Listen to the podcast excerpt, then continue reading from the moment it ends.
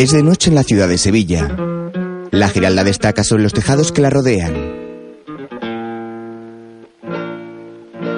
En una dehesa cercana a la capital andaluza, tres jóvenes llevando unos capotes se aproximan a un cercado donde se encuentra una vaquilla.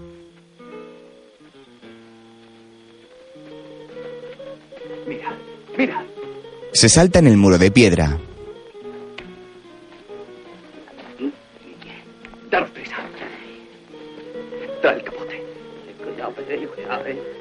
Uno de ellos acerca al animal con el capote. Picasa presenta a Pedrín Benjumea en Las cicatrices. Una película española de 1967 con Conchita Núñez, José Bódalo, Alfredo Landa, José Rubio, Antonio Martelo, Manuel Manzanaque, Tomás Blanco, Rogelio Madrid, María Pinar y la colaboración de Carlos Lemos y Gracita de Sacromonte con su cuadro flamenco. Argumento y guion de José Antonio Cascales, Rafael Sánchez Campoy, Heriberto S. Valdés, Gregorio Almendros y José María Palacio. Dirigida por Pedro Lazaga.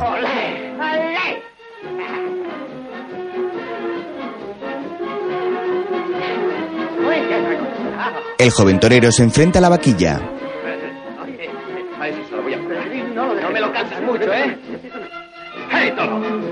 Maneja al animal guiándole con la tela roja. Mira, Sus amigos le observan.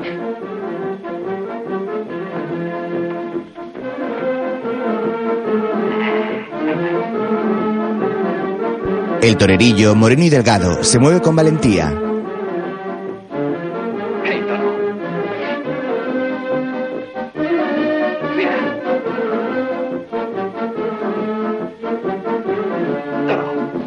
Se aproxima despacio, haciendo girar al animal.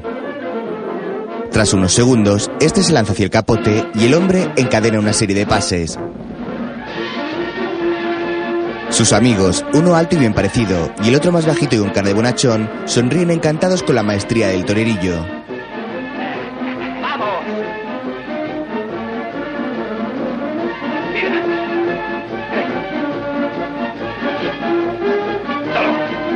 Un hombre a caballo se acerca al portón del muro. Lleva una lanza de picador. Abre y entra. ¡Pedrín! ¡Alto! ¡Que vienen los vaqueros! ¡Ay, madre! Ya, ya, ya, ¡Corre! Escapan saltando el muro. Pedrín el torero va el último. ¡Pedrín, date prisa! ¡Corre! El hombre los persigue.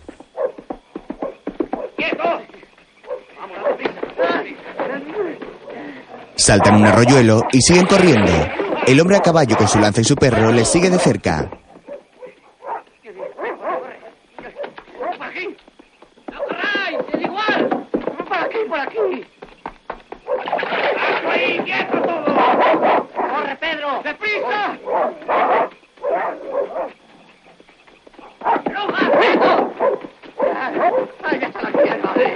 Otros jinetes con perros se unen a la persecución. Les acorralan. ¡Ay, ay, ay! No, no, agarrocha no, agarrocha no, perdón, perdón. Por aquí también. Vamos, sí, sí, ¡Ay! ¡Ay, ay, ay! ¡No! ¡No habéis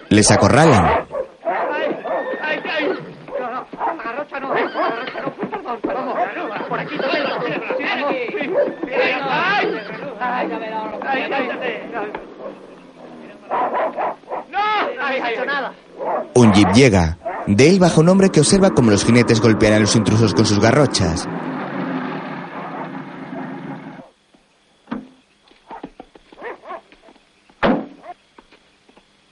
¡Quietos!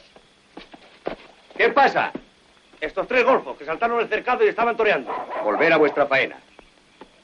Yo me encargaré de ellos. Como usted mande. Los tres jinetes se marchan al trote. Pedrín y sus amigos se levantan temerosos. ¿No sabéis que un toro avisado es un asesino que se va al bulto sediento de sangre? Pues eso es lo que conseguís saltando los cercados para torear. No tengo más remedio que entregaros a la autoridad. No lo haga, señor. Le prometemos no volver a hacerlo. Palabra de honor. ¿Vosotros creéis que soy un idiota? No, no, señor. ¿Sabéis la pena que tiene el saltar un cercado para torear un toro? No, no, no era un toro, ¿eh? No, era un novillote así de pequeñito, un insignificante. Eso solo tendrá una pena eh, pequeñita. Vamos, yo creo que nada. Eh, La Guardia Civil nos lo dirá. ¡Hala, vamos a preguntárselo! No haga eso. Mi padre, que es un pobre paralítico, me matará cuando se entere. Y la madre de este. Arrodíllate, hombre, arrodíllate. Arrodíllate. Que está muy enferma. Se le muere del disgusto, ¿verdad, Cubo? Eh, sí, sí, ¿Verdad que claro. Se le muere. ¿Y tú? ¿No pides perdón a la presidencia? Yo solo me arrodillo en misa o cuando toreo. ¿Cómo te llamas? Pedro. Pedrín Benjumea. Mi mayoral tenga compasión de nosotros. ¡Ay! ¿Qué es eso? ¿Te ha hecho daño un novillo? No ha sido un novillo, pero ya no duele. ¿Y esa cicatriz? Jugando al toro de niño. Al amigo que hacía de toro se le fue un poco la mano y me pegó aquí. ¿Un poco? Casi te arranca la oreja. No siempre vamos a cortar las orejas los toreros. Está bien, hombre. Así se habla. ¿Cuántos años tienes? 19. Bueno, casi 20. A tu edad yo hubiera contestado lo mismo. La verdad es que yo tampoco le hice caso a nadie. Yo también fui torero. ¡No me digas! Ah, sí. Pues ya que somos colegas, nos vamos, ¿eh? Bueno, bueno, vendremos a charlar más despacio, ¿eh? Eh, Eso es. Y no lo hacía mal. ¡Olé! ¡Olé! Sí, señor. ¿Olé? Olé, claro, claro. Y mira dónde he llegado. Eh, Soy figura en un cortijo. Ya. Y no puedo quejarme. No, no, no. Hay otros que están peor. Oh, hombre, las cornadas, ¿verdad? No, tuve suerte. Los toros no me tocaron. No tengo ni una señal en el cuerpo. Pero hay dos clases de cicatrices, chaval. Las que hace el toro y las que te hacen las gentes que hay alrededor del toro. Claro, claro. Eh, Y de esas las tengo así. Hasta en la coronilla. Todo eso se arregla cortando orejas en Madrid. Sí, claro. No, te equivocas. El día que me presenté en Madrid le corté una oreja a mi primer novillo. ¡Olé, mi mayoral! Sí, en el ruedo yo sabía manejarme. El toro no engaña. Lo ves venir. Sí, claro. Pero no te olvides de una cosa si quieres seguir en esto. En cuanto salgas de la plaza hombros, te van a embestir por todos lados. Y a esos no los vas a ver venir. Se hará lo que se pueda, pero se hará. Ojalá. Ea, os voy a llevar. Subir al coche. ¿Eh? Eh, oiga, oiga. Pero, ¿todavía se acuerda de la Guardia Civil? No, hombre, no. Ah. Ahora nos vamos a Sevilla. Después de la corrida, los toreros vuelven a casa en coche o en ambulancia. Ole. En este caso, como tenemos coche. Así se me da gusto hablar, mi mayoral. Adelante. Yo le abro usted la puerta a mi mayoral, pues no faltaba Puede más. que no, pero os he Encantado, mi dicho la mayoral. Lo que sé que exacto. Así, un momento, un momento. ¿A dónde van? Anda, sube. El mayoral y Pedrín suben al jeep mientras los otros dos corren a por los capotes que han dejado en el suelo y luego se montan de un salto.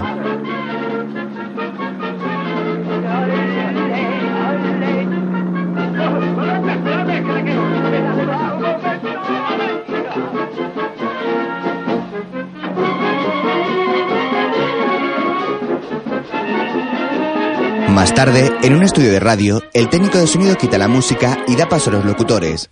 Al poco llega el amigo bajito de Pedrín y le hace señas a la locutora. Y ahora, tras oír la crónica de toros de la corrida ayer celebrada en Córdoba por nuestro crítico taurino, vamos a pedirle a don Fabio que nos cuente qué es lo que ha sucedido en el resto de las plazas de España. Muy poco festejo porque estamos a principio de temporada. Una corrida de toros de Pérez Tabernero en Castellón, en la que Mondeño y el cordobés cortaron cuatro orejas cada uno. Y el Pireo, un par de apéndices en el que Cerró Plaza. Los tres salieron a hombros. ¿Muchas novilladas? Solo dos. Y estas resultaron menos divertidas. En Alicante, Curro de Rondalú y Andújar y el Ciclanero, que cumplieron con el ganado de Concha y Sierra. En Almería, Pepe Chabela y Joselito Fuertes, mano a mano, con seis novillos de Barciá, oyeron protestas toda la tarde. Otra vez será. ¿Y no sabe usted lo que hizo en la ganadería de don Basilio Cepeda, esa futura gran figura del toreo que es Pedrín Benjumea? Pues la verdad, no sé nada. Pero cuéntelo usted. A los señores oyentes y a mí nos interesan todos los que empiezan. Pedrín Benjumea lidió maravillosamente un novillo con un arte y valor fenomenales, entre el entusiasmo de todos los asistentes, que le premiaron con grandes ovaciones, Aquí hay un torero. Un torero. Don Fabio le tapa la boca. Bueno, y eso es todo por hoy. A todos los aficionados a la fiesta nacional, muy buenas noches. Perdona, hija, pero el tiempo se había terminado y como estabas hablando de tu hermano, corríamos el riesgo de enlazar con la emisión de la mañana. Sí, es que es un fenómeno, don Fabio. Un fenómeno de verdad. Cuando le vea torear, seré yo quien tenga que pedirle que no hable tanto de él. Don Fabio se levanta y sale del estudio. La joven le sigue. Tiene usted que verle torear, don Fabio. ¿Tú me dices cuándo? Esta noche. Esta noche. ¿Y eso que no? A sus años, correr por el campo, si los vaqueros se dan cuenta, no le va a caer muy bien. No, en el mejor de los casos regular. Bueno, pero no te preocupes, mujer. Otra vez será. Y con los vaqueros de nuestra parte. Voy a hablar con algún ganadero a ver si metemos al fenómeno en una tienda. Ay, es usted más que mi padre, don Fabio. Pobrecito mío, ¿no? Si a mi padre no le gustan los toros. Ahora que es un santo. Más tarde, en casa de Pedrín, cenan en silencio. El torero le hace una seña a su hermana, indicándole la hora.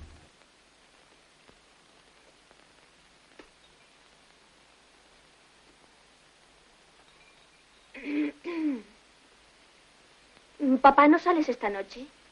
No, Pues si quieres tomar café vas a tener que salir. Ay, esta cabeza mía se me olvidó comprarlo. ya. Les mira con sospecha. Está bien. Me voy. Se levanta, toma su chaqueta del respaldo de la silla y va hacia la puerta.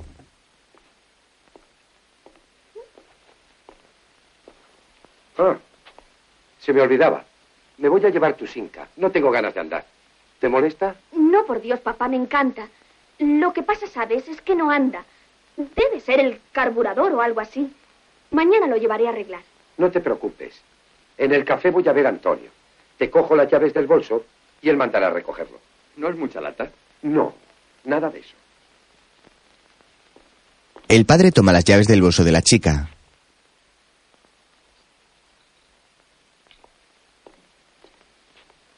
Hasta luego.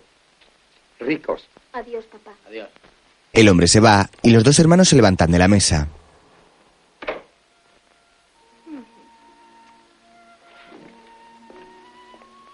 Tienes más llaves. El otro juego lo tiene el guardado. Entonces sospecha algo. No puede sospechar nada. Pues date prisa, nos esperan. Un momento. Ahora está viendo la cancilla. Nueve, ocho, siete, seis, cinco, cuatro, tres, dos, uno. ¡Ya está! Deprisa, vamos. Sí, vamos. ¡Corre! La chica agarra su chaqueta y su bolso y los dos salen de la casa. Se mueven con cautela.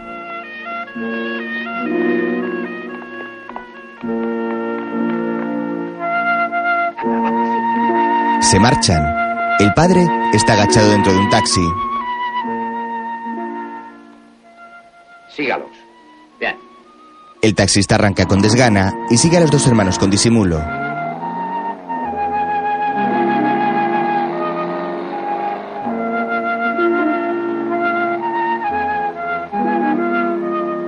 Más tarde, Pedrín y su hermana entran en una cafetería. El taxi se detiene enfrente. El amigo bajito toma café con un hombre. Ahí están. ¡Eh! Les hace señas para que se acerquen. Este es mi primo Rafael. Él sabe dónde hay un toro encerrado. El pavo se peleó con un hermanito y está castigado. Le podemos torear como en una plaza. ¡Vamos, la ocasión de nuestra vida! No hay coche. Podemos ¿Eh? coger un taxi. No hace falta. Yo tengo la furgoneta fuera. Puedo llevarles y recogerles luego para traerles a Sevilla. Oh, pues es un favor, muchas gracias. Soy Reyes, la hermana de Pedro. ¡Ah! El apoderado. Pedro Benjumea. El otro maestro. Y yo soy la cuadrilla y el mozo de espadas de los dos. ¿Y Curro no ha venido? Está dentro con Rosario. En la trastienda, Rosario cose un capote. Toma, ya está. Gracias. Algún día te pagaré todo lo que haces por nosotros. ¿Qué te pasa? Pienso que el día que seas torero te olvidarás de mí. Conocerás a otras mujeres más guapas que yo. Te equivocas. Tú serás la única para mí. El día que yo triunfe vas a tener los mejores abrigos de pieles y las joyas más bonitas del mundo para lucirlas en la Plaza de Toros de Madrid, donde te brindaré el toro de mi alternativa. No podría hacerlo. Yo esperaré como ahora. Quedaré rezando para que tengas mucha suerte. Pedrín llega. Curro, vámonos. Ya voy. Hasta luego, Rosario. Curro se marcha tras acariciarle el cuello a Rosario. En el taxi, Perdona que me meto en lo que no me importa, pero después de tanta prisa no va a entrar. No, aquí acaba el primer episodio. Cuando salgan comenzará lo bueno. Quiero cogerles con las manos en la masa. ¿Qué van a hacer? ¿Robar? Pero usted qué se ha creído. Mis hijos son dos personas como hay pocas. El chico, que quiere ser torero, Pero eso no es malo. para mí es lo peor del mundo. ¿Y ella qué quiere ser? ¿Rejoneadora? ¿Y a usted qué le importa? No, perdone, es que soy un poco curioso. Yo no. Oiga usted, ¿Qué pasa ahora? nada, que a lo mejor le interesa saber, aunque usted no sea curioso, que si mal no recuerdo, este bar tiene otra puerta por detrás. Espere. el padre de Reyes y Pedrín sale corriendo del taxi y entra en el bar.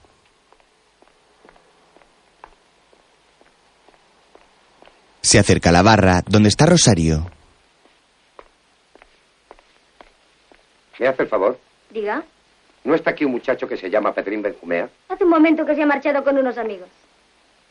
¿Sabe a dónde iban? Pues... Es que tengo que darles un recado urgente. ¿Dónde van a ir? ¿A torear al cortijo de los Beltranes?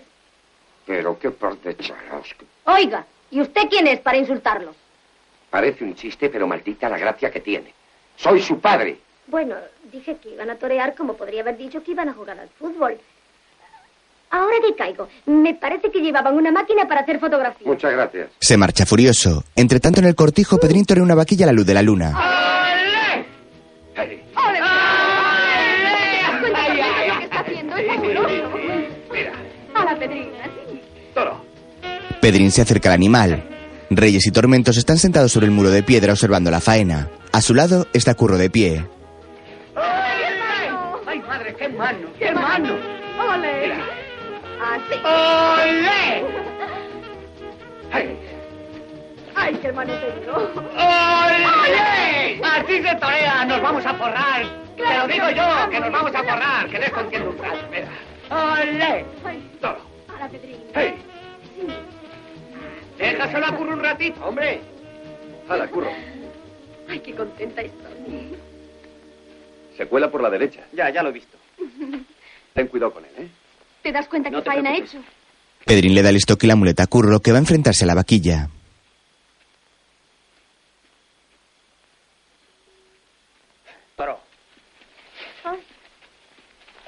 ¡Cuidado, cuidado! El animal empuja a Curro. Mientras, el taxi llega al cortijo.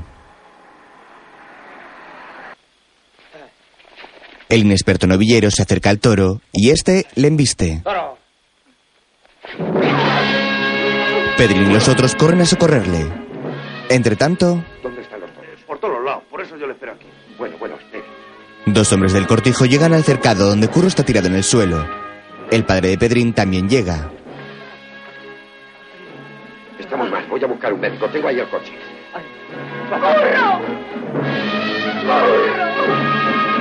Se llevan al herido al cortijo. Mientras, Pedrín aparta al toro con el capote. Más tarde, su padre y un médico vendan las heridas a Curro, que está tumbado sobre una mesa junto a una chimenea.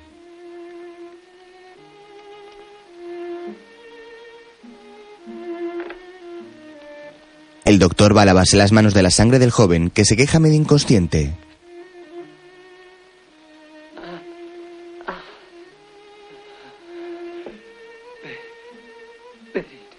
El padre de Pedrín se acerca.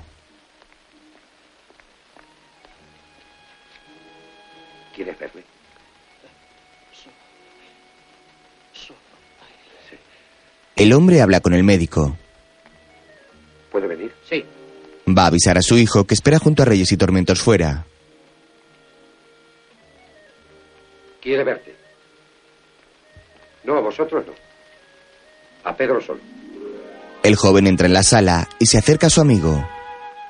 Su padre le da una palmada en la espalda para infundirle ánimos. Anda. Se inclina sobre Curro, que está muy débil. Le levanta la cabeza. No estuve mal. ¿Verdad? Fenómeno, curro. Fenómeno. A ese marrajo solo tú le podías sacar faena.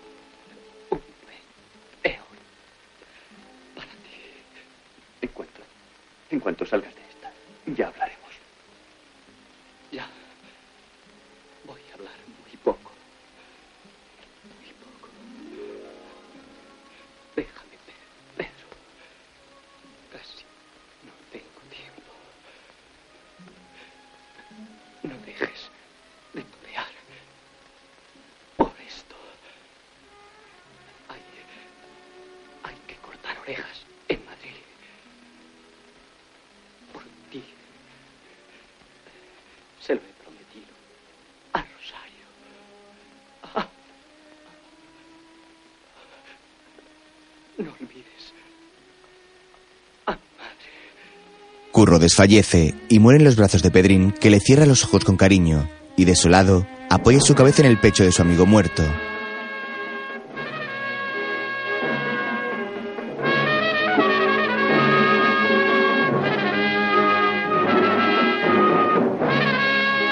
Más tarde, Pedrín sale del cortijo con lágrimas en los ojos.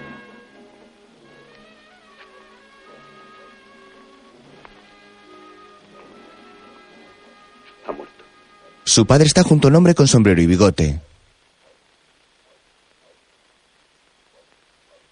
Eso es lo que habéis conseguido con vuestra maldita afición. La muerte de ese pobre muchacho.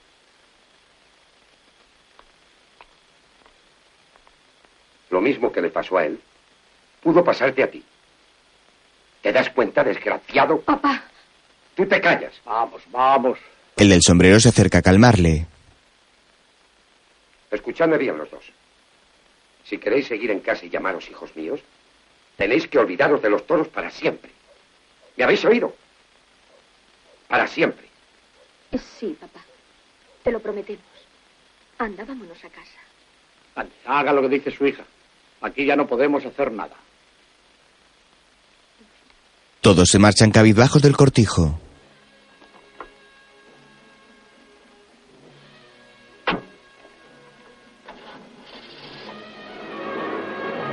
Al día siguiente, el toro que mató a Curro ha sido sacrificado. Le ha matado de un tiro el hombre del sombrero, el dueño del cortijo. No quiero toros asesinos en mi ganadería. Apartar de la manada a la vaca madre y matarla también. Sus hombres se apresuran a cumplir las órdenes. Otro día en la radio, le entrevista a don Fabio. Y ahora una última pregunta, no queremos cansarle más. No, no se preocupe. A mí no me cansa nunca hablar de toros. Muy bien, díganos. ¿Es cierto que mataba al novillo que ocasionó la muerte a ese desgraciado muchacho? Sí, lo es. Y también a la vaca madre. ¿Por qué lo ha hecho? Es una vieja tradición de los ganaderos españoles exterminar a las vacas que han dado toros asesinos. Damos las gracias por sus palabras a don Gabriel Segura, el prestigioso ganadero andaluz, y a ustedes también, señores oyentes, gracias por su atención. Terminan y Tormentos entra en el estudio. Don Fabio, pregunta por usted. ¿Quién es? Soy yo. Pasa, hombre. El padre de Pedrín se acerca y estrecha la mano del locutor. Quería haberte llamado por teléfono para decirte que Reyes no vendría hoy. Pero en realidad quería hablar contigo. ¿Qué la pasa? Nada. Un catarro sin importancia. El que me preocupa es Pedro. ¿Ha vuelto a torear? No. Antonio le dio trabajo en su taller y no tengo ninguna queja. Pero tiene una mirada que no le he visto nunca. Me mira como un extraño. Tu hijo tiene el veneno de los toros. Perdone que me meta en lo que no me importa. Pero no es ningún veneno. Los toreros son una raza aparte. Hablan otro lenguaje. Poseen una escala de valores distinta. Aceptan el juego. O ellos o el toro tiene que morir. Y lograrlo con arte es el privilegio de los grandes.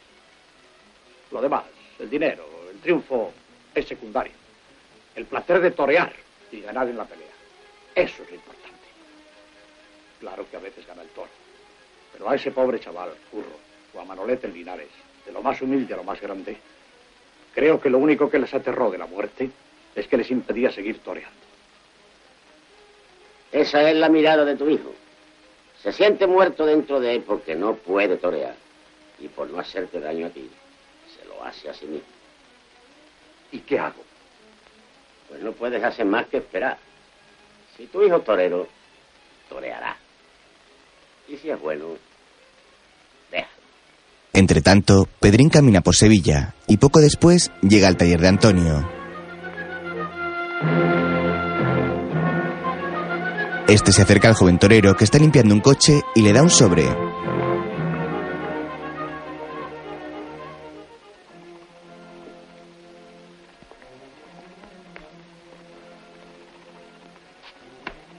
Pedrín, a cobrar.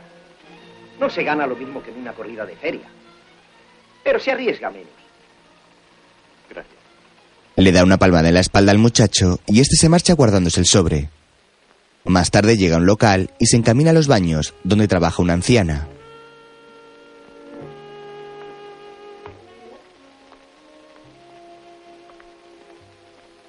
Buenas noches, señora. Soy Pedro Benjumea. Su hijo era mi mejor amigo. Vengo a traerle esto. Tome, para usted. No, no lo necesito. Ya me han dado unos donativos. Un crítico y un ganadero. Han sido muy caritativos todos. Esto no es caridad. Tenga, este dinero es suyo. Pedrín le da el sobre y se marcha. La mujer le mira agradecida y con tristeza.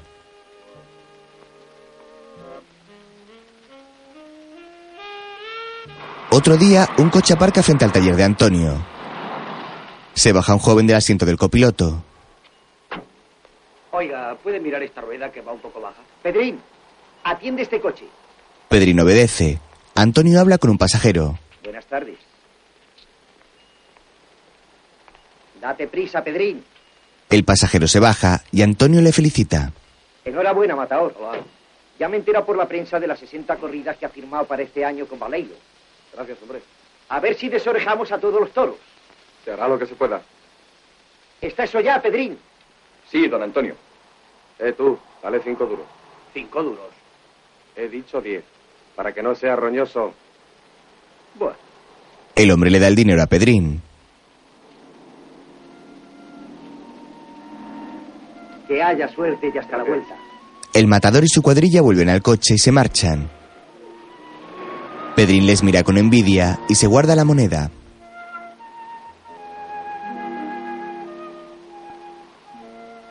Ahí lo tienes, Pedrín.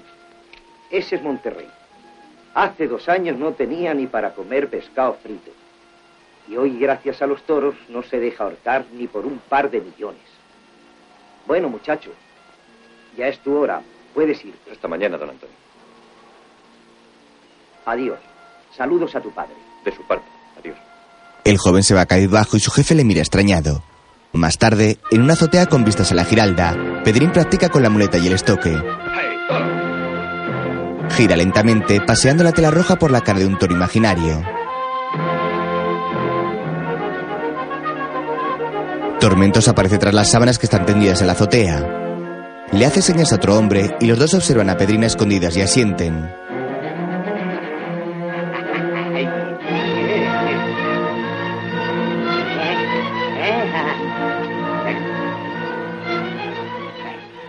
¿Qué le decía yo? ¿Eh? Pero, ¿Eh? ¿tú crees que eso es capaz de hacérselo a un toro? Eso y mucho más, con lo que le echen. Es 40 veces más torero y tiene más valor que el Carmonilla, ese que se ha rajado. ¿Pero Sí. querrá? Mira, Tormentos, que la novillada es pasado mañana y tengo casi todo el papel vendido. Está muy duro, pero déjemelo a mí. Espéreme usted en el colmado de la esquina, que ahora mismo voy con el contrato firmado. No tardes, por tu madre, que vas a hacer honor a tu apodo. El hombre se va y Tormento se acerca a Pedrín. ¿Qué hay, tormentos? Te pillé, te pillé. ¿No decías que el toreo se había acabado? ¿Eh? Y es verdad. ¿Y esto qué? ¿Eh? ¿Es para hinchar ruedas? No, es una muleta, una muleta en las manos del mejor torero de España. No hablemos de eso. ¿Que no hablemos? Abre bien la oreja y no te desmayes. La oportunidad de tu vida te está esperando en el colmado de la esquina. Es nada menos que un contrato para torear una corrida pasado mañana en la Algaba. No. Pero, chalao, vas a desperdiciar esta ocasión de triunfar y de vestirte de luces con un traje grana y oro que te va a estar que ni pintado. ¿Eh? Es inútil. No me vas a convencer. ¿Y tú querías ser torero? Si el pobre curro levantara la cabeza, se avergonzaría de ti al ver que desprecias los aplausos y la gloria. Y sin costarme un céntimo, todo pagado, hasta la comida. No, tormentos. He dicho que no. Y cuando yo digo que no, es que no. Pedrín se marcha y Tormentos le sigue. Otro día en la radio, Paco Camino, una oreja y silencio. El cordobés, pito y dos orejas y rabo. Largaba. El campero cumplió. Pedrín Benjumea, cuatro orejas. ¿Pero qué está diciendo, don Fabio? Lo que oye, está bien claro. Cuatro orejas, un rabo y salida a hombro. No es posible, a ver. Toma, entérate. Le da el telegrama a Reyes. La algaba. Pedrín Benjumea. Ahora mismo me voy a dar gustazo de leerle esto a tu padre. No, no lo haga, don Fabio. Se llevará un disgusto. No pasará nada, tengo experiencia, Reggie. Tu padre al principio se enfadará, pero luego se alegrará. Sí, pero si se alegra primero y se enfada después, le rompe una pierna a Pedrín. No pasa nada. Sé lo que hago. Ay, virgencita de las angustias. Haz un milagro y te pongo una vela así de grande. Luego, Y a ver si te enteras que eres muy bruto. Sí, señor. Tienes que venir por aquí cada dos días hasta que se acabe la Sí, caja. señor. Ah, y no bebas alcohol si quieres curarte. Bueno, el paciente se marcha tras ponerse una inyección. Don Fabio llega. buenos días. Bueno, eh, ¿qué noticia te traigo, Miguel? Pero siéntate, siéntate, no vaya a ser que te caigas y te claves la aguja. Acaba de una vez. Primero, felicitar a un padre afortunado. Y segundo, toma, entérate. Lee este telegrama. ¿Tenía o no tenía tu hijo el veneno dentro? ¿Quieres Lee, decir hombre. que ha vuelto a... Lee, hombre, lee. Ha triunfado como lo bueno, en toda la línea. Me ha engañado otra vez. Pero no a la afición. Piénsalo despacio. En tu hijo hay un torero grande. Adiós. Don Fabio se marcha y Miguel se queda pensativo mientras guarda sus instrumentos de practicante.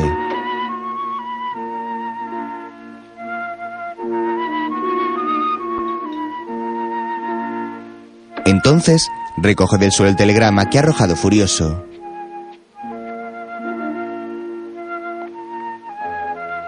Lo estira y lo relee.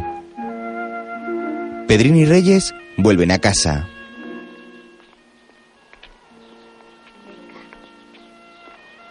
Yo me quedo fuera. Se acercan a la puerta y la chica llama al timbre. No tengas miedo. Después de todo no nos va a matar, creo. Miguel abre la puerta y les hace un gesto con la cabeza para que pasen. Entran y cierran la puerta asustados. Hola, Reyes. Hola.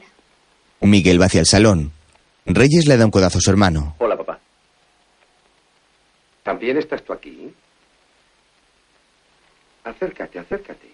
Le hace señas con el telegrama en la mano. Pedrín se acerca cojeando. ¿Qué te pasa en esa pierna? Contesta. Me caí de una bicicleta. Con que de una bicicleta, ¿eh? Te caíste. La bicicleta se te revolvió y te dio con un cuerno. Anda, súbete el pantalón y siéntate. Díselo. Siéntate. El joven se sienta y su padre le examina la pierna.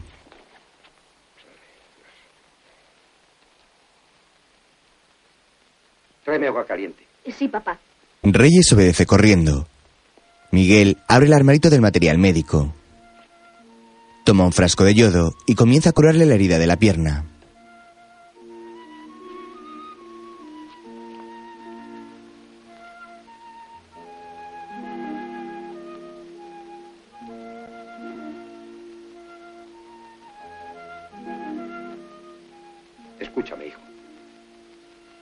No quiero que algún día puedas decir que yo fui un obstáculo en el camino que tú mismo elegiste. Pero quiero advertirte que en los 30 años que llevo de practicante en la plaza de toros de la maestranza, he visto desfilar a cientos de torerillos con las mismas ilusiones que tú. Pero qué pocos han llegado. Con los dedos de la mano se pueden contar. Y eso a costa de tener el cuerpo lleno de cicatrices que yo mismo he curado. Yo he visto a muchos llorar su fracaso. Y a otros quedarse inútiles y olvidados. El toreo es una cosa muy seria y hay que pensarlo mucho antes de dedicarse a él. Yo lo he pensado desde que nací. Miguel se levanta y guarda el yodo en la vitrina. Entonces mira a su hijo.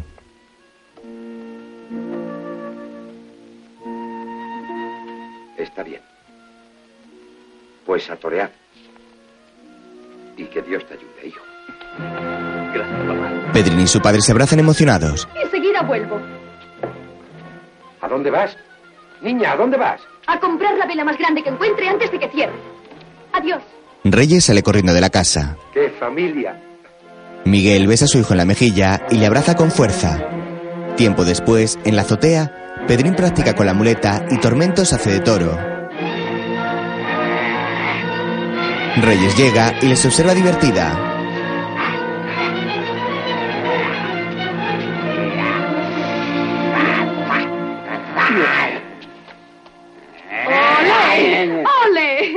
¡Ole! ¿Y yo qué? Hombre, no lo haces mal. ¿Cómo que no lo hago mal? Y no me falta más que el rabo. Va.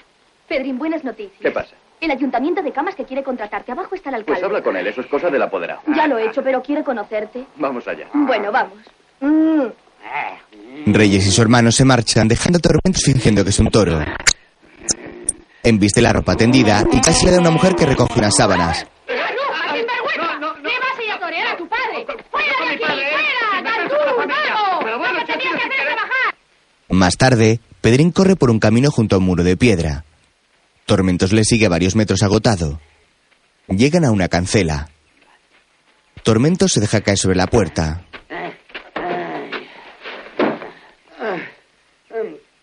Los toreros tenéis que estar en forma, pero nosotros los toros lo que necesitamos es buenos piensos. Saca un bocadillo enorme. Aquí te espero, maestro. Le da un gran mordisco. Al rato, Pedrín observa desde fuera de un cercado a un grupo de toros y un hombre a caballo que los vigila.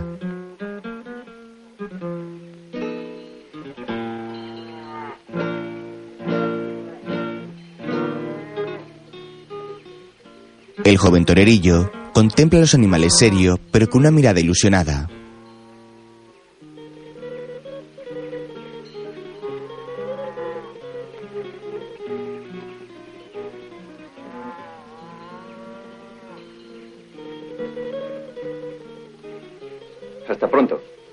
Se da la vuelta con una sonrisa. Un coche llega pitando por el camino. Se detiene unos metros más adelante. El conductor mira a Pedrín mientras da una calada a su cigarro con chulería. ¿Estás sordo? Abre la puerta. Pedrín no se inmuta. Pero bueno, ¿qué te pasa? ¿Es que no me entiendes? Sí le entiendo. Ábrala usted. Se apea del coche furioso, tira el cigarro y se acerca a Pedrín. Lo que te voy a abrir es la cabeza. Inténtelo. Tormentos llega corriendo. ¿Qué pasa? ¿Que hay que abrir la puerta? ¡Eso está hecho! Tormentos va a abrir la verja mientras mira a Pedrín con preocupación. Un momento. ¿eh? La abre. ¡Adelante! El altivo conductor vuelve a su coche mirando con desdén al joven torero. Se da la vuelta un momento como para decir algo, pero lo piensa mejor y sube a su vehículo. Arranca y cruza la verja. Adiós, hombre. Tormento se dirige enfadado a Pedrín.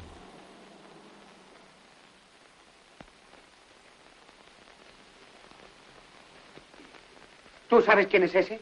Un chulo con coches. Sí, de acuerdo, pero además es Simón, el hijo de Baleiro, el amo de casi todas las plazas de España. Mira que si te viera torear mañana haciendo una faena como en la Algaba, seguro que se quedaba contigo. ¿Tú crees? Sí, no has estado muy simpático, la verdad, pero... eh, Mi verdad está ahí. Mira. Le señala a los toros del cercado.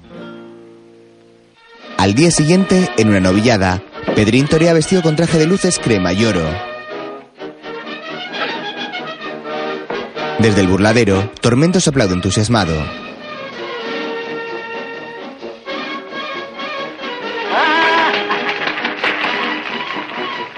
El torero maneja el capote con valentía, haciendo que el animal pase a escasos milímetros de su cadera. Encadena una serie de pases y el público le aplaude. Pedrín incita al toro a acercarse. Este obedece y el joven lo maneja a su antojo, mareándole con el capote. Sí, señor, hoy bueno eres. Pedrín cambia el capote por la muleta y el estoque. Toma la montera y camina hacia el tendido. Se dirige a la presidencia. Con su permiso. Eh, Pedrín, ven.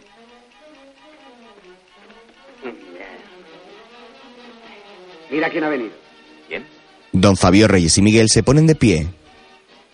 Por el padre más bueno del mundo, por la hermana más guapa y por el que más sabe de toros en España. Va por ustedes. Y por ti también, hombre. Ay, ay, madre, qué grande eres. Les brinda el toro y camina hacia el centro del ruedo. Su familia y don Fabio bajan al burladero con tormentos.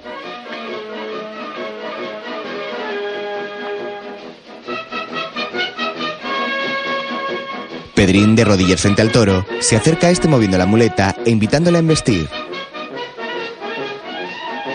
El toro responde y el torero le hace un par de pases de rodilla. Ahora de pie, camina tranquilamente por el albero manejando el animal con maestría.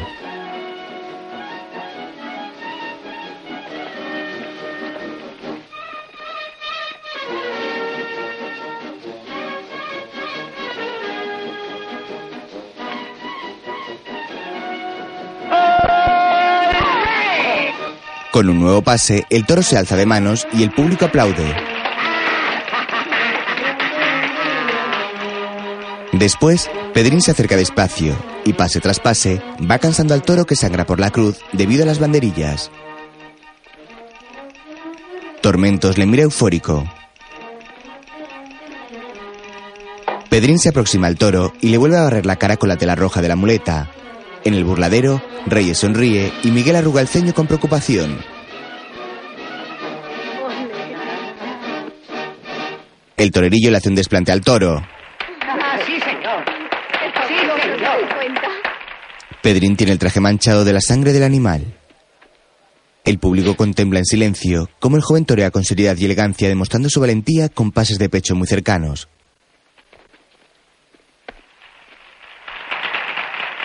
¡Qué bueno!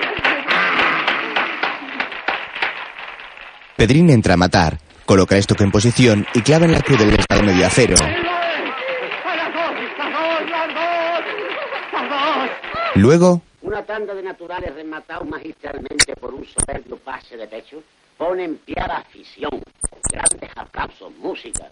Pedrín clavado en el centro de la plaza, instrumenta seis estatuarios de la mejor factura. Naturales escalofriantes son jaleados con oles y ovaciones. Sigue instrumentando toda clase de pases para terminar de un volapié hasta la bola. La plaza en pie pide y el presidente concede las dos orejas y el rabo. Ha nacido un torero, señores. en un despacho, Póngale un telegrama a mi hijo, que vea a Pedrín Benjumea y que me informe. Sí, señor. la secretaria sale de la estancia. Mientras Tormentos entra en el estudio.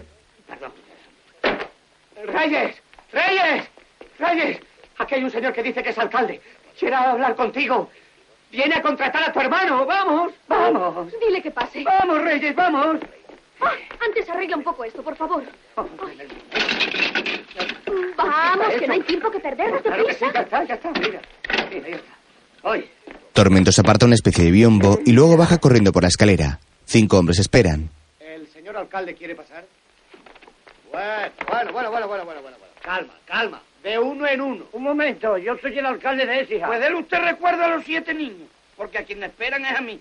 Yo soy el de dos hermanas. Salúdelas también fraternalmente. Lo siento, amigo. Nada, amigo. Yo he venido antes que usted. Pero a quien anunciaron fue a mí. Y a Y a mí. nosotros... ya Eh, un momento, un momento. Aclaremos las cosas. Yo vengo aquí a contratar a Pedrín Mejumea. Toma, yo. Y yo, y yo. Pues habrá que echarlo a suerte. Ni hablar, que sortearnos para un torero se presta a su... Después saber qué escándalo es este. Pues nada, que hemos coincidido cinco alcaldes para contratar a Pedrín Mejumea y como su hermana trabaja aquí en la radio... ¿Queremos hablar con ella? Claro. Bueno, bueno, pues hagan el favor de esperar un momento. Se les atenderá a todos. Muy bien, esperamos lo que haga falta. Vamos a sentarnos. ¡Hala, vamos allá! ¡Ay! La que hemos armado. ¿Y no sería mejor llamarle el niño de los alcaldes? Ve, vamos a discutir. Tú a vamos tu a sitio. Pero por favor. Calma a la multitud. Bueno, bueno, yo a mi sitio. Arriba, Oh, es usted. Creí que era el alcalde. No, no es un alcalde. El gobierno civil de Sevilla en pleno que quiere contratar a tu hermano. Es estupendo. Pero esto es una emisora de radio, no el despacho de Valeiros. Mira, Reyes, yo no es que sea antifeminista, pero el toreo es cosa de hombre. Mientras Pedrín fue un desconocido, tenía hasta gracia que tú lo representaras. Pero a partir de ahora, creo que ha llegado el momento de buscarle un apoderado en serio. Por fin. Siempre he esperado oírle hablar así. Yo no me atreví a pedírselo. No, no, no, no, no me mires a mí. Yo no tengo tiempo, ni valgo para ello, Ni puedo por mi condición de crítico. ¿Y qué hacemos? Porque los alcaldes están esperando. Que esperen. Eso nunca hace daño. Ya lo tengo. En el fondo su padre y yo somos buenos amigos. Voy a llamarle por teléfono. Don Fabio hace una llamada.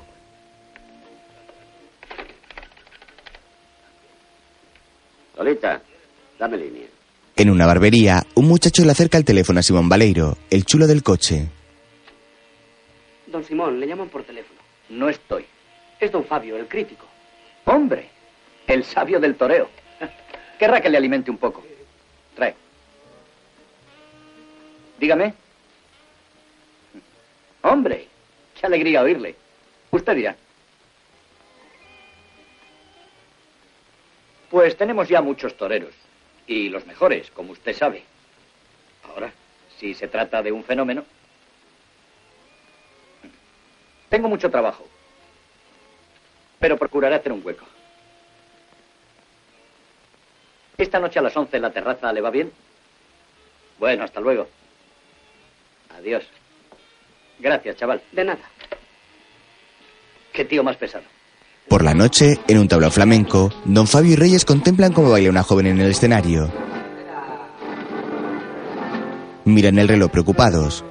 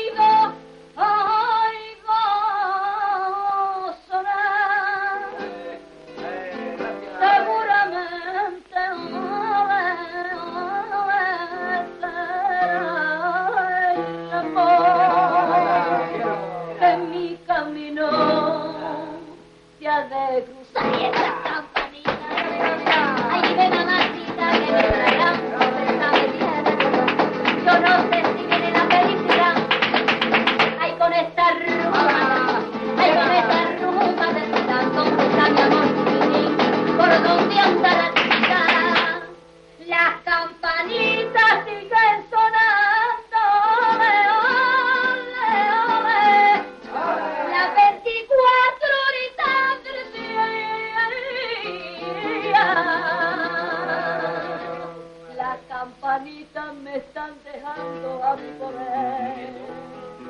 Sorda, sordita, ay, ay, ay, ay, ay, ay, sorda perdida. Casi dos horas de plantón. Ya me extrañaba a mí que hubiera estado tan amable. Habrá que irse. Vamos a esperar un poco más. Será moreno. Será moreno. Será gitano. Será gitano. Será torero como el cordobés. Como el cordobés.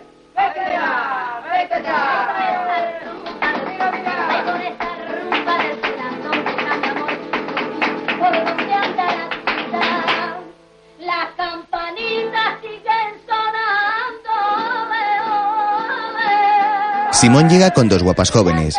Las acompaña a una mesa y ve a Don Fabio y Reyes en otra. ¿Me perdonáis un momento? Se acerca el crítico y la hermana de Pedrín. Buenas noches. Buenas noches. Bueno, ya casi buenos días. Perdone, pero ya le dije que tenía mucho trabajo. Ya, ya veo. Bueno, para lo que tengo que decirle no hace falta que me sienta. Mire, lo he pensado bien y su torero no nos hace ninguna falta. Saldrá adelante sin usted. Por si acaso compre mucha naftalina, porque a lo mejor se le apolilla. ¿Y usted que lo sabe todo, sabe qué farmacia está de guardia esta noche? ¿No está usted bien? Yo diría todo lo contrario. Es para comprar naftalina. Soy Reyes Benjumea, la hermana del torero que se va a polillar. Reyes toma su bolso y Don Fabio y ella se marchan altivos. Simón les mira pensativo y vuelve con sus acompañantes. El cuadro flamenco sigue con su rumba.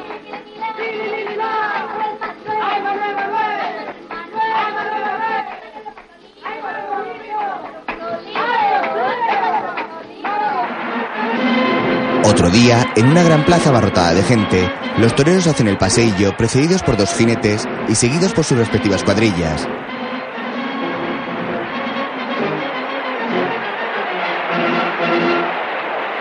Junto al burladero prepara sus capotes. Al poco sale el primer toro de los toriles. Es un majestuoso animal negro azabache. Pedrín, vestido de rosa y oro, le conduce a izquierda y derecha con un pase tras otro.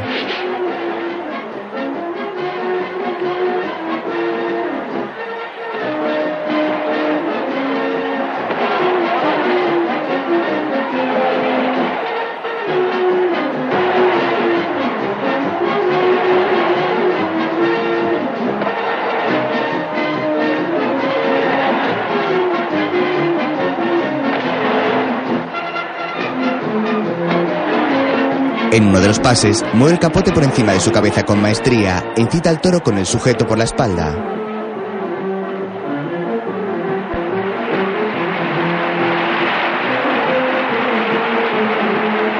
Luego es el tercio de muerte. El toreo saluda al respetable con su montera e inclina la cabeza.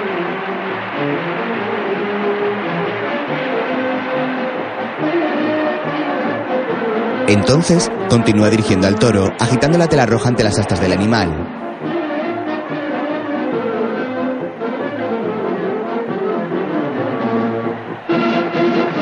En una embestida, la muleta se enreda en los cuernos del toro, pero Pedrín, con rapidez y saber hacer, la deslía y encadena otro pase. El público disfruta. En el tendido, don Fabio Reyes y Tormentos disfrutan de la faena mientras que Miguel mira a su hijo con semblante serio y preocupado. Pedrín sigue haciendo las delicias del respetable, manejando el astado sin ninguna dificultad.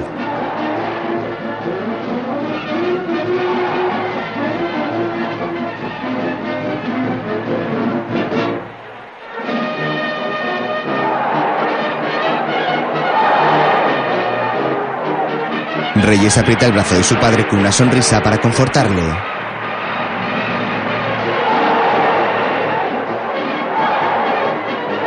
Pedrín va mareando al astado con sus característicos pases izquierda y derecha rápidos, uno tras otro.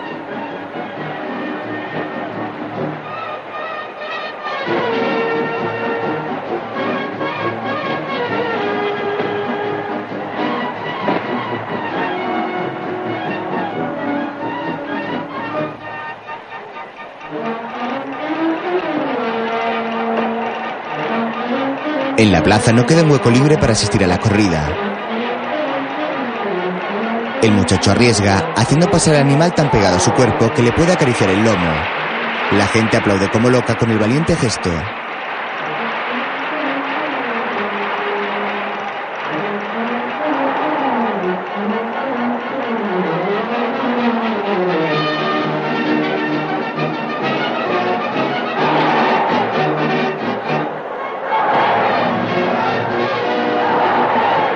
Luego, con pasos cortos, se va acercando a la cabeza del morlaco y hace ondular la muleta a escasos centímetros de su cara.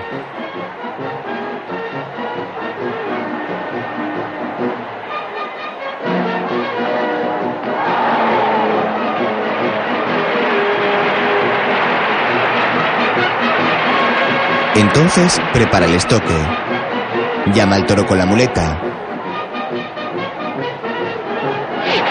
Le mantiene donde quiere con pases muy seguidos. El público agradece el espectáculo.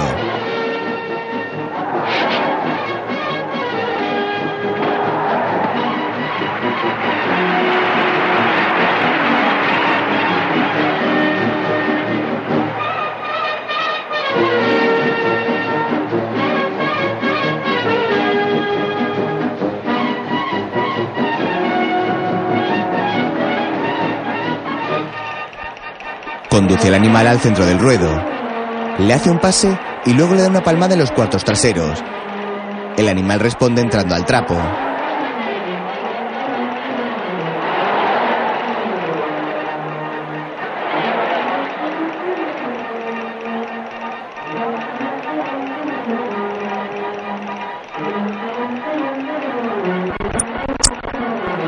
Pedrín va preparando pase tras pase, acercándose al toro.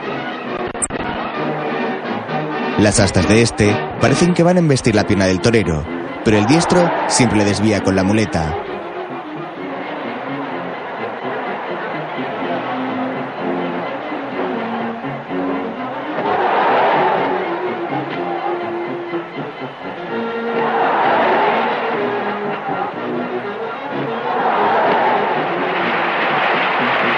El animal cada vez está más agotado. Su lomo está cubierto por su propia sangre, Pedrín, con el estoque en la mano derecha y la muleta en la izquierda, aprovecha las últimas fuerzas del toro para hacer que la faena luzca.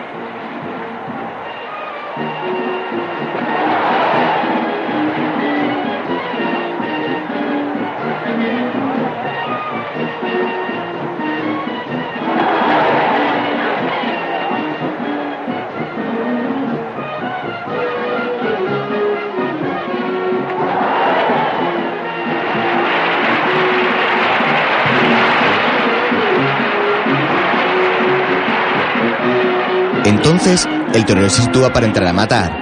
Con el estoque a la altura del hombro se lanza y lo hunde hasta la empuñadura en la cruz del toro. La grada se llena de pañuelos que clavan por las dos orejas y el rabo. Pedrín sale a hombros de la plaza. Mientras, el señor Valeiro, el padre de Simón, dormita en casa con la tele puesta, donde están retransmitiendo la corrida de Pedrín Benjumea. Pedrín Benjumea, que también obtuvo un gran éxito en Aranda de Duero. Como ustedes verán, este joven matador, los toros le respetan Don Vicente, la emisión taurina. llegará a convertirse en una gran Ah, sí. Gracias. con una verdad tan grande que pone a los públicos en pie. Los emociona, le transmite la indudable emoción que él tiene que experimentar. Porque vean ustedes la distancia inverosímil que se pone, siempre yéndose al pitón contrario, cómo aguanta y enseguida cómo manda. Porque si no se mandase en este terreno, la acogida sería segura. Ahora le ha echado bien al toro por delante y siempre a milímetros del peligro, del verdadero peligro que son los pitones, no el morrillo de los toros. Vean ustedes cómo desafía, ahora con la muleta en la zurda, y con qué buen arte tira del toro, aguanta cuando éste prueba y ahora se lo vuelve a echar por delante en ese magnífico pase de pecho. Naturalmente que las palmas en esta plaza echaban humo, como decimos los taurinos, muy justificadamente, porque era tanta la emoción. Véanle ustedes ahora en el momento de entrar a matar. Ha señalado un buen pinchazo, pero el hombre, no contento con ello, repite la suerte, cosa hoy inusitada, y ahora se vuelca materialmente sobre el morrillo y logra esa estocada que tiró a su enemigo patas arriba naturalmente se le otorgaron todos los trofeos. Y ahora le vemos en su otro toro, un bonito toro salpicado al que le está toreando de capa para rematar con media Verónica francamente buena. Tiene, tiene maneras este joven torerito. De nuevo desafiando con la muleta en la derecha, siempre quieto, muy quieto, espatarrao para poder cargar la suerte, nada de toreo a pies juntillas y de nuevo a la hora de la suerte suprema. Otra vez una gran estocada. Más tarde, Reyes aparca su coche en una calle de Sevilla. Es un utilitario azul oscuro.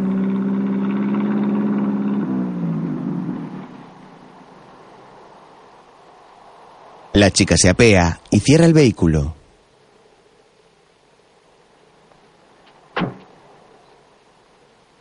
Luego entra en las oficinas de Radio Sevilla. En recepción hay un gran ramo de claveles rojos con una tarjeta. Tormentos, que es el de la radio, la llama. Reyes, te regalo estas flores. ¡Qué bonitas! Bueno, yo te las regalo, pero el que las paga es el de la tarjeta, ¿eh? ya me parecía a mí. Tormentos le da la tarjeta y la joven la lee. ¿Quién es? Reyes, Reyes. Eh, ¿Quién es? Ten, empápate que se te va a romper el cuello. Se la pasa. Eh, estas flores le piden perdón por mi torpeza de aquella noche. ¿eh?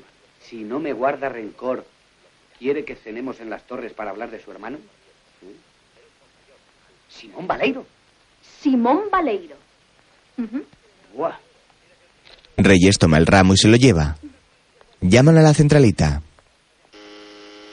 Ya voy, ya voy, ya voy. No hablen todos al tiempo que me pone nervioso y es peor. Ah, creen que soy un pulpo. Tormentos conecta las llamadas.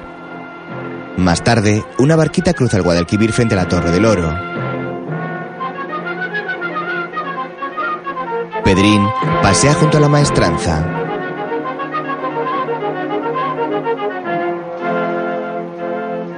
El torero se detiene y observa las inmensas puertas rojas que dan acceso a la plaza de toros. Se queda pensativo unos instantes y luego continúa su camino. Al rato llega la radio. Buenas tardes, Tormentos. En la radio, llámame Pepe, que la gente se puede escapar. Perdona, hombre, perdona. Claro. ¿Mi hermana está arriba? No, se ha ido a cenar con Simón Baleiro, nuestro amigo de la carretera. ¿eh? ¿Tú sabes dónde ha ido? Yo siempre lo sé todo. A las torres. Pedrín se va. De nada, hombre. Pepe se mancha con la tinta de la multicopista que está regando. Al rato, el atardecer teñe con su luz anaranjada los tejados de la ciudad de Sevilla. La giralda y la cubierta de la catedral destacan entre todos ellos.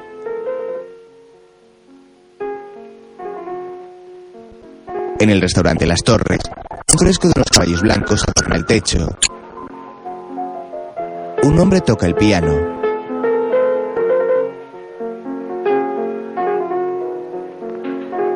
En una mesa, Simón le acaricia la mano a Reyes, que la aparta cohibida.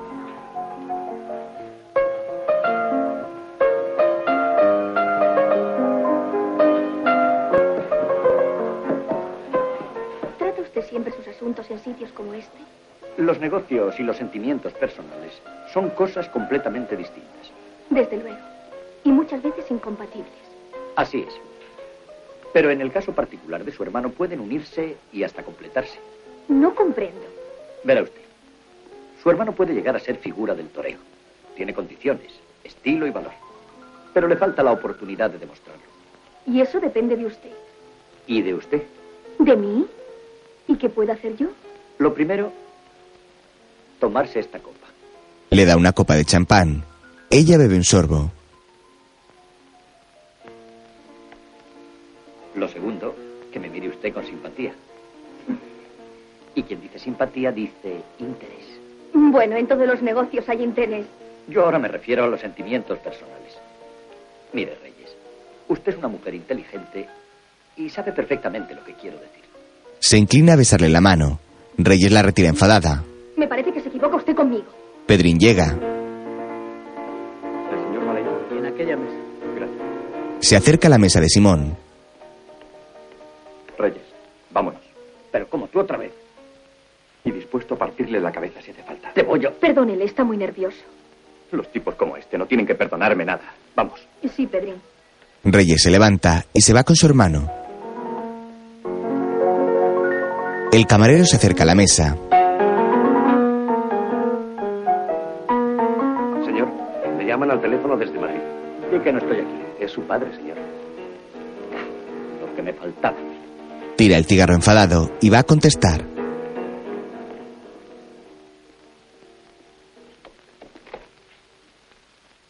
Hola, papá. Vaya, hombre. Por fin te encuentro. Solo me faltaba llamar a la Giralda preguntando por ti. Simón, ¿me oyes? ¿Recibiste mi telegrama? Mira, papá. Ese muchacho no es más que un becerrista. Lo que ocurre es que su hermana es locutora de Radio Sevilla y muy amiga de don Fabio y de los periodistas. ¿Te das cuenta? Todo es publicidad. ¿Y las orejas y rabos que cortan esas plazas de pueblo también es publicidad? Un momento, escucha, Simón. Contrátale y dale una corrida para que entre en terna con Monterrey. Pero, papá, si ese chico no ha toreado nunca con caballos. ¿Ah? Pues entonces habrá que darle otra corrida por si le sale mal la de Córdoba. Mételo también en San Sebastián de los Reyes. Haz lo que te digo. ¿Me oyes? Está bien, lo haré. Pero ya verás cómo te equivocas. Adiós. Simón cuelga fastidiado. Al día siguiente, don Fabio y Reyes llegan a casa de Miguel. ¿Y qué noticias? Los Valeiros han entrado por el aro. Pedrín, Pedrín. Reyes corre a avisar a su hermano. ¿Qué pasa, hombre? ¿Qué pasa? Pedrín, el domingo te la vas a ver con Toro de Albacerrada, cara a cara, nada menos que con Monterrey. Y dentro de 15 días en San Sebastián de los Reyes, al lado de Madrid. ¿No dices nada? La emoción lo dejó mudo. Eh, No. Siempre pasa lo que tiene que pasar. esto hay que celebrarlo. A ver, Reyes, trae unas copas. Ya lo había pensado yo. Trae una bandeja con tres copas y un vaso de agua.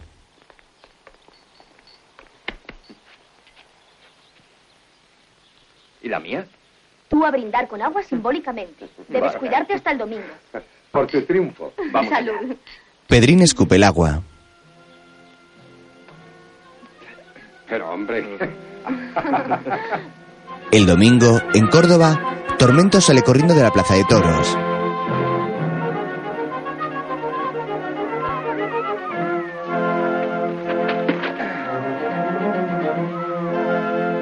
Poco, entra sigiloso en una habitación de una pensión. Pedrín está en la cama leyendo una revista. Su amigo se acerca, toma una silla y se sienta a horcajadas en ella. ¿Qué ha pasado en el sorteo? Cuando llegué ya lo habían amañado. ¿Te han tocado en suerte? Bueno, es un decir. Dos marrajos indecentes, con muchas arrobas y muchos pitones. Uno veleto y el otro visco, por si fuera poco. No te preocupes, hombre. Con tal de que metan la cabeza me basta. Eh. Cada toro tiene su lidia Eh. y yo sé lo que tengo que hacer. Eh. Quédate tranquilo. Sí, claro.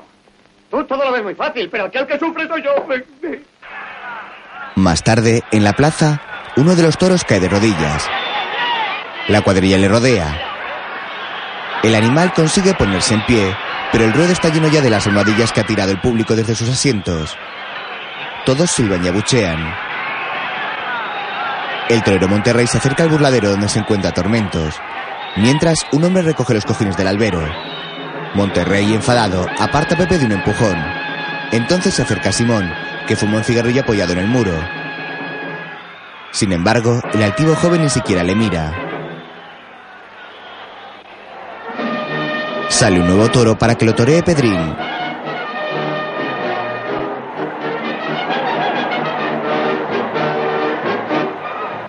El muchacho, vestido de celeste y oro, vuelve a demostrar su arte con el capote.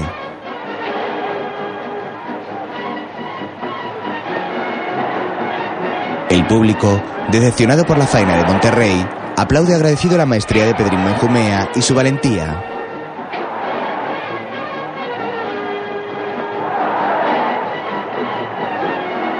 Simón se acerca a la barrera a contemplarle más de cerca. Tormentos grita emocionado mientras observa a su amigo. ¿Eh? Dile a Pedrín que si no quiere que esta sea su última corrida, que no se arrime. Que lo alinee y fuera. De aquí solo sale un triunfador. Monterrey. No lo olvides.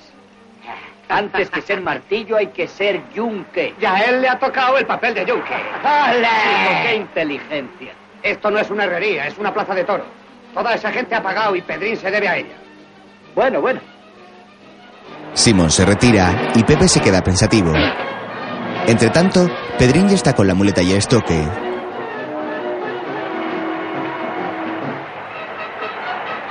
Monterrey aparta la mirada enfadado mientras Simón fuma a su lado. Pedrín, quieto como un palo en mitad del ruedo, hace que el toro dé vueltas alrededor de él, dirigiéndole compases de pecho uno tras otro.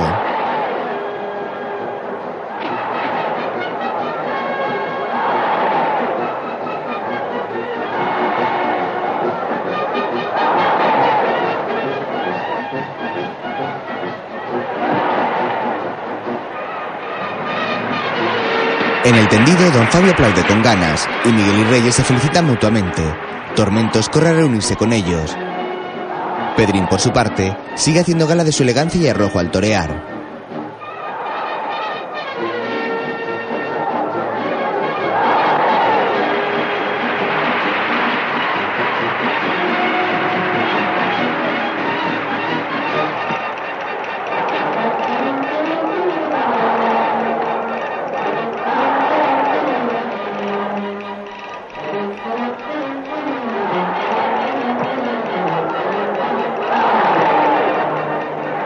En la barrera, Te está dando un buen enjuague. Pues a ver si te espabilas en tu toro. Hará lo que se pueda. Pedrín, con el estoque en la derecha y la muleta en la izquierda, guía al toro sin dificultad. Su familia le anima.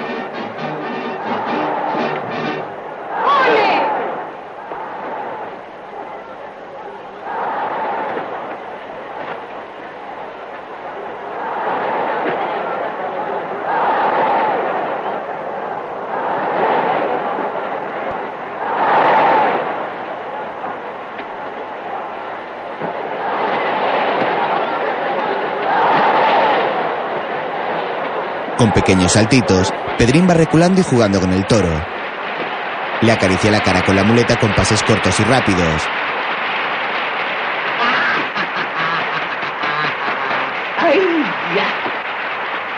El muchacho se prepara para entrar a matar. Coloca estoque en posición y tomando impulso lo hunde por completo en la cruz del morlaco. Los pañuelos vuelven a llenar el tendido. Simón se acerca a Tormentos. Dile que se puede cenar las orejas y el rabo con patatas. Es lo último que va a comer del toro. Le da una colleja y se marcha. Pepe mira preocupado a su amigo que está recibiendo la ovación del público.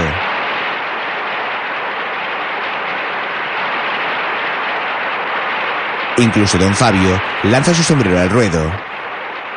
Los aficionados saltan la barrera y le sacan a hombros. Pedrín lleva en sus manos las dos orejas y el rabo que le ha concedido la presidencia por su faena.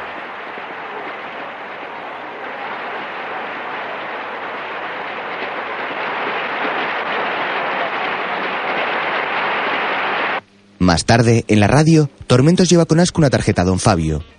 Don Fabio. Simón Baleiro quiere verle. Se lo leo yo. No sea que le arañe la vista. Que pase. Pepe tira la tarjeta asqueado y hace pasar a Simón.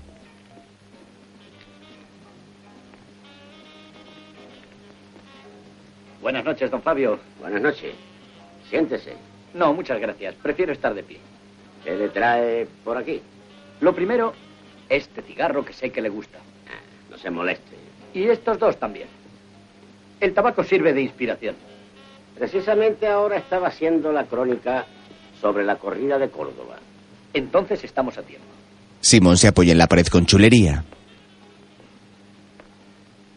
Pues usted dirá. Usted sabe que nosotros no regateamos medios cuando se trata de cuidar a una figura de nuestra organización. En este caso son dos. Benjumea también está contratado por ustedes. Ah, bueno, una corrida. Dos. La de San Sebastián de los Reyes depende de una serie de cosas. A quien hay que arropar es a Monterrey, que tiene que actuar 50 tardes. El muchacho no tiene suerte últimamente. Nos beneficiará mucho a todos ayudarle. Ya comprendo. Lo que usted quiere es cansarse a Monterrey y silencien lo posible lo demás. ¿No es eso? Una cosa sí. Si no es más que eso, vaya tranquilo. Su torero será tratado como se merece.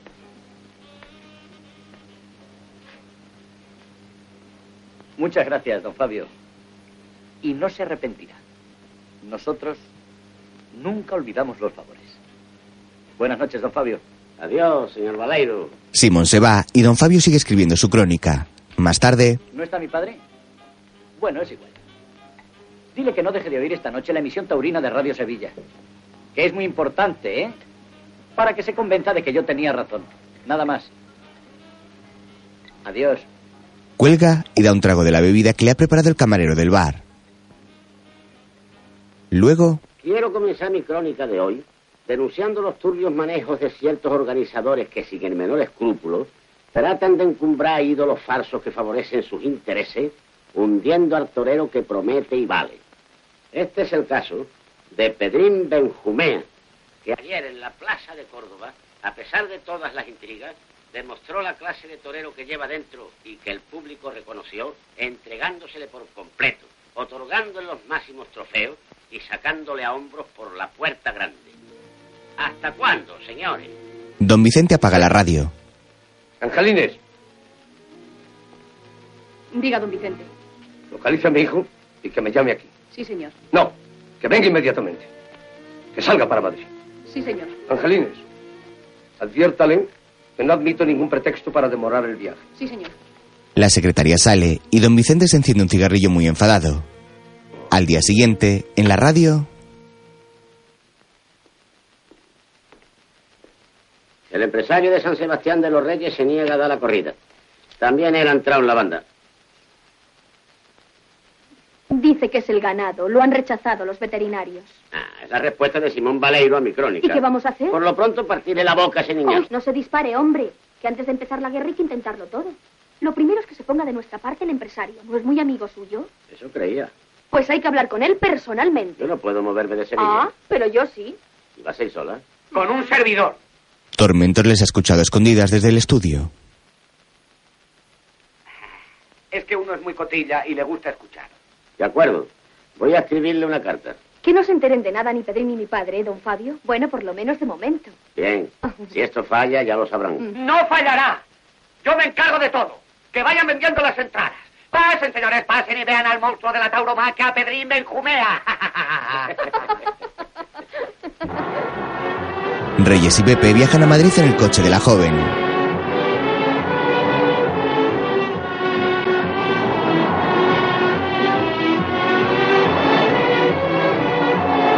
Atraviesan la ciudad y poco después visitan al empresario en su oficina.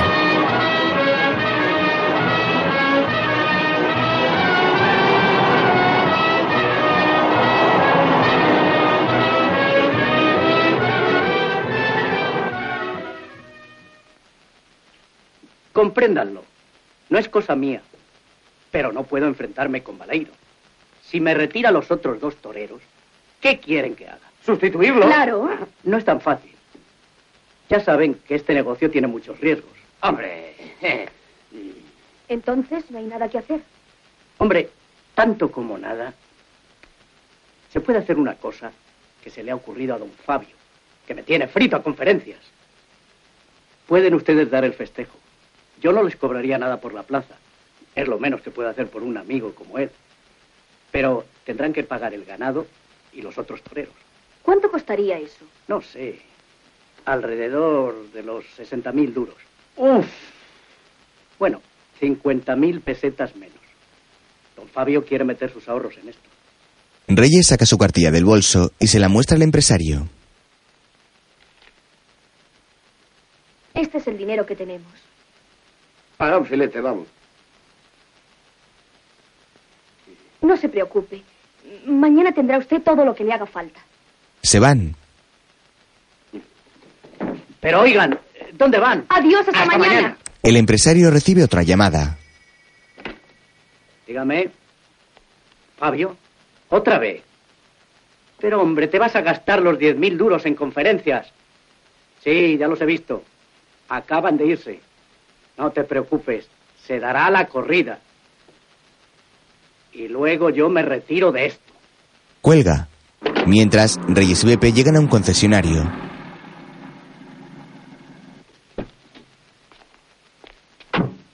Buenas. Bueno, ¿Qué le hacemos? póngame en contacto con su jefe. Quiero vender el coche. Sí, en aquel despacho de cristales. Eh, Gracias. ¿Vienes, Tormentos? No, yo mientras lo voy a limpiar un poquito, que la vista es la que trabaja. Reyes acude al despacho. Más tarde, en una tienda de empeños, el empleado le estasa una cadena de oro.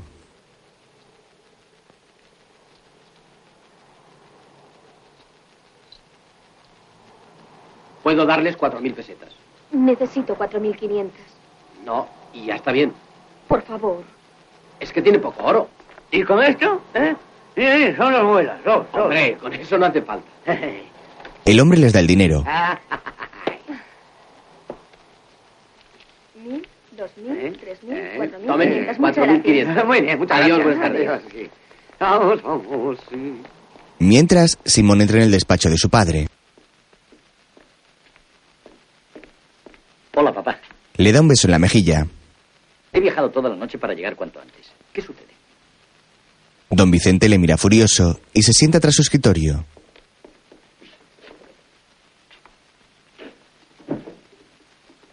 Has estado engañándome, Simón. Y además, has ensuciado un nombre que a mí me ha costado muchos años y trabajos acreditar. Explícate porque no lo entiendo. Nuestro amigo don Fabio, que ha demostrado ser una persona decente, ha denunciado tus manejos para hundir a Pedrín Benjumea. Si vas a hacer más caso a lo que diga un crítico amigo de ese chico que a lo que diga yo. ¡Basta! Sé que hay algo personal en este asunto, pero esta vez no te va a valer. Pedrín Benjumea va a torear en San Sebastián de los Reyes. Acaba de llamarme el empresario. Esa corrida no se celebrará. Te lo digo yo. Y yo te digo que sí. Se acabó el utilizar mi nombre para tus canalladas. He decidido retirarte mis poderes. ¿Pero crees que tu nombre sirve para algo? No he sido yo quien en estos últimos años he llevado adelante tu prestigio con mi solo esfuerzo. Eres un viejo sentimental que no vas con nuestra época. Ahora todo es distinto. Vete. Y nunca más vuelvas a esta casa. Simón se marcha sonriendo con cinismo. Está bien. Quédate con tu honradez y tus antiguallas. Sé que nunca vas a reconocer tu equivocación. Pero ya me echarás de menos. Te estoy echando de menos. Hace mucho tiempo.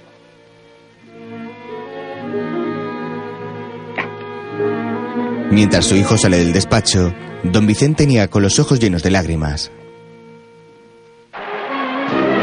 El día de la corrida en San Sebastián de los Reyes llega. Los toreros hacen el pasillo acompañados de sus cuadrillas. La plaza está a reventar de gente.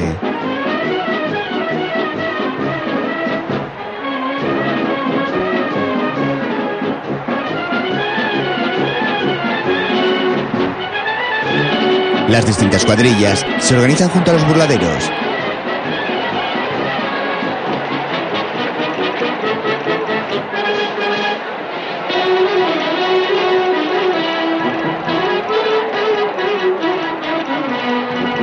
El primer toro de la tarde sale.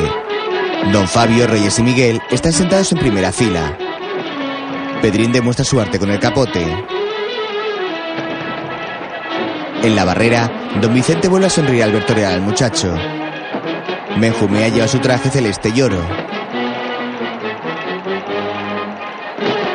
Encadena una serie de pases cuando de pronto el toro le embiste y le derriba. Su familia se levanta asustada. La cuadrilla corre a apartar al morlaco. Pepe intenta saltar al ruedo. Más tarde, junto a la capilla de la plaza, Pepe y Reyes esperan nerviosos. Miguel y don Fabio se acercan a la puerta de la enfermería, donde se ha sentado Tormentos.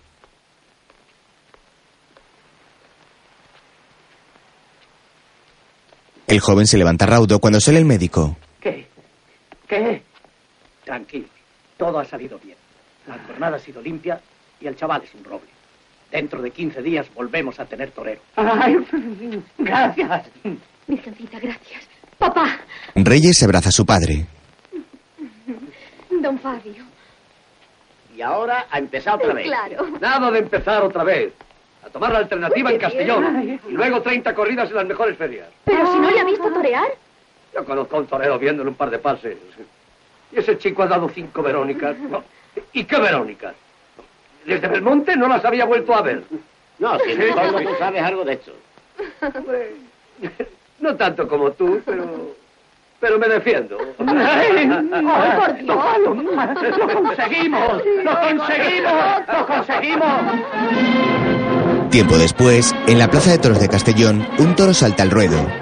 Es un ejemplar bien bravío que directamente corre a chocar sus cuernos contra un burladero. El público abarrota la grada. Pedrín, vestido de grana y oro, sale a torear. Hace bailar el capote a su alrededor con cada pase que da y que el toro sigue como hipnotizado.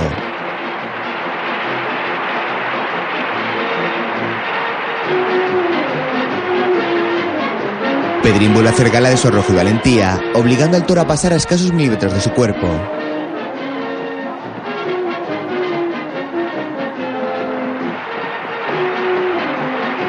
En la barrera, don Fabio y Pepe se fuman unos puros mientras contemplan la corrida junto a Miguel y Reyes. Antes de comenzar el tercio de muerte, Pedrín saluda al respetable sujetando su montera en alto.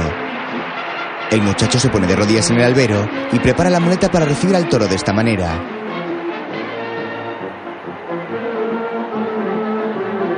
Ondea la tela y el animal, con la cruz repleta de banderillas, se aproxima a la carrera.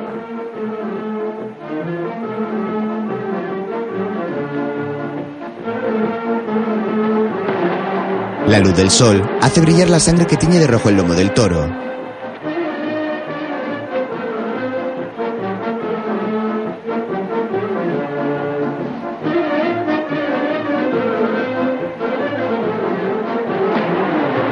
Pedrín hace otro pase de rodillas y un tercero.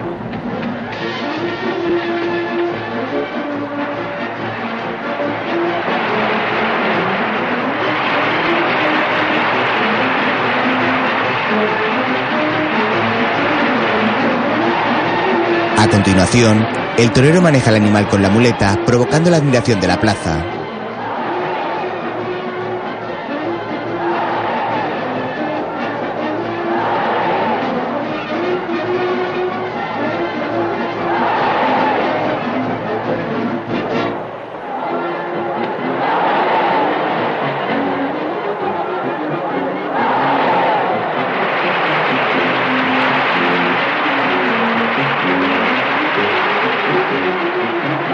Le da un nuevo pase al toro y saca el estoque con elegancia cambiando de mano la muleta.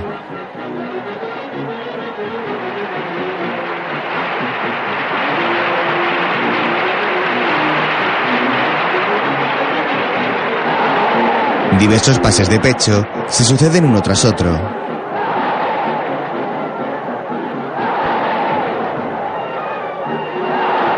La gente se sorprende de la audacia del joven maestro, ya que hace al toro pasar a menos de un palmo de su cuerpo.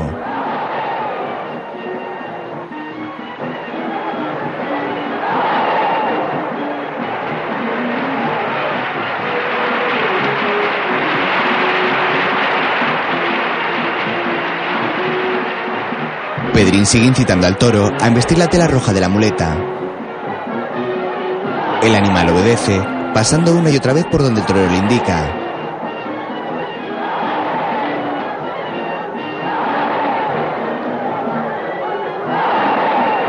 Pedrín le da un golpe cariñoso con el estoque en los cuartos traseros. Pedrín se está posicionando como uno de los toreros más temerarios de la época. Su familia y amigos sonríen encantados.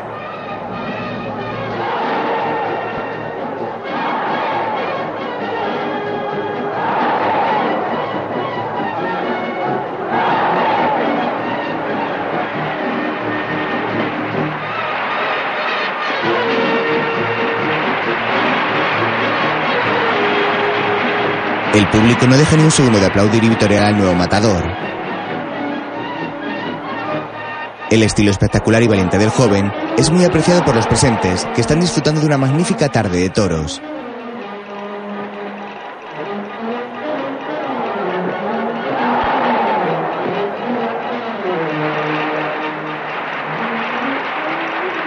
Pedrín prepara el estoque para entrar a matar. Besa la hoja del arma y le dedica la muerte del toro al respetable. Entonces se lanza y clava la espada hasta la empuñadura en el animal. El público se pone de pie y agita sus pañuelos como nunca. El toro cae muerto en la arena y Pedrín saluda orgulloso de la hazaña. La grada es un mar de pañuelos blancos y la presidencia responde otorgando al torero las dos orejas y el rabo.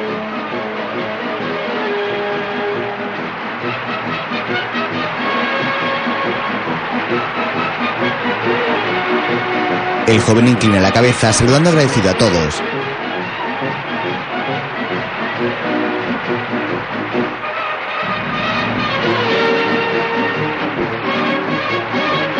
Su familia y amigos se ponen de pie aplaudiéndole a rabiar. Algunos hombres saltan al ruedo y suben a hombros al torero.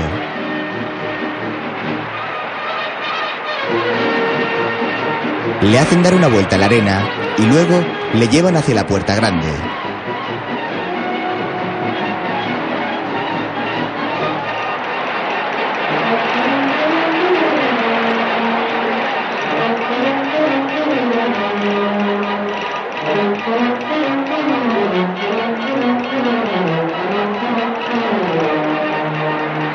Pedrín Benjumea ha triunfado.